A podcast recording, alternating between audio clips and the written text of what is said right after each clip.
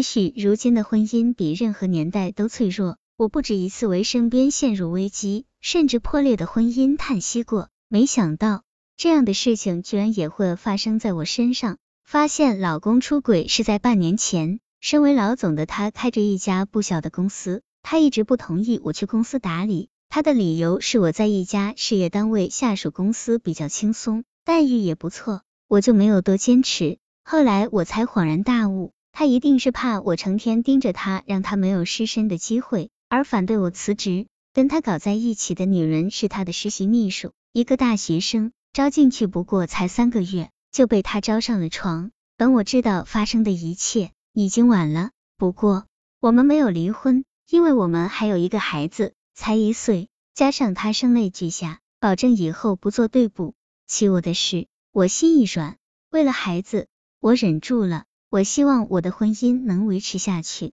但在一个声色世界里，男人的控制欲实在太差。老公重蹈覆辙，又跟一个新招去的大学生纠缠在了一起。这次他几乎是跪着哀求我了。我决定再给他一次机会，或者说是给孩子一次机会。孩子太小，我们的决定会影响孩子的一生。我们也许不能给他一个光明的未来，但我不能不给他一个没有爱的家。但是。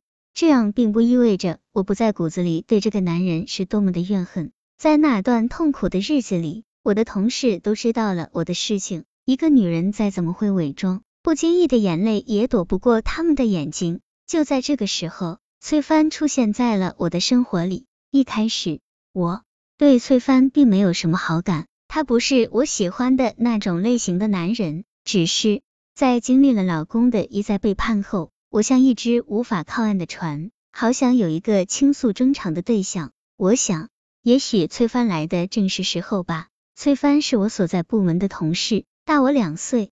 他总是对我表现的很殷勤，他会帮我擦桌子，帮我带早点，帮我处理一时没有做完的事情。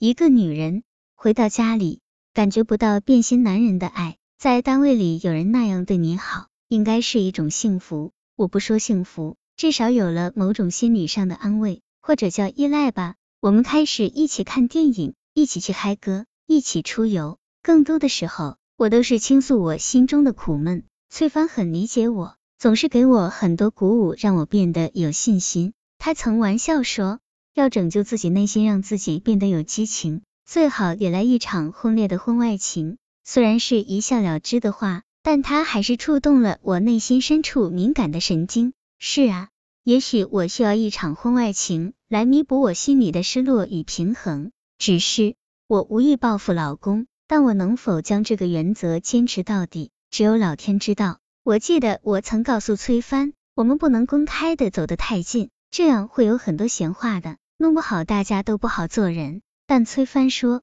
他其实很喜欢我，说我漂亮端庄，有一种冷艳的美，成熟女人的气质特别浓。他每天都想多看我几眼，几乎到了欲罢不能的地步。女人最大的弱点，就是当你很多甜言蜜语跟你的虚荣心产生碰撞后，你就不知道如何应对了。我承认，我在被两个女生搞定过。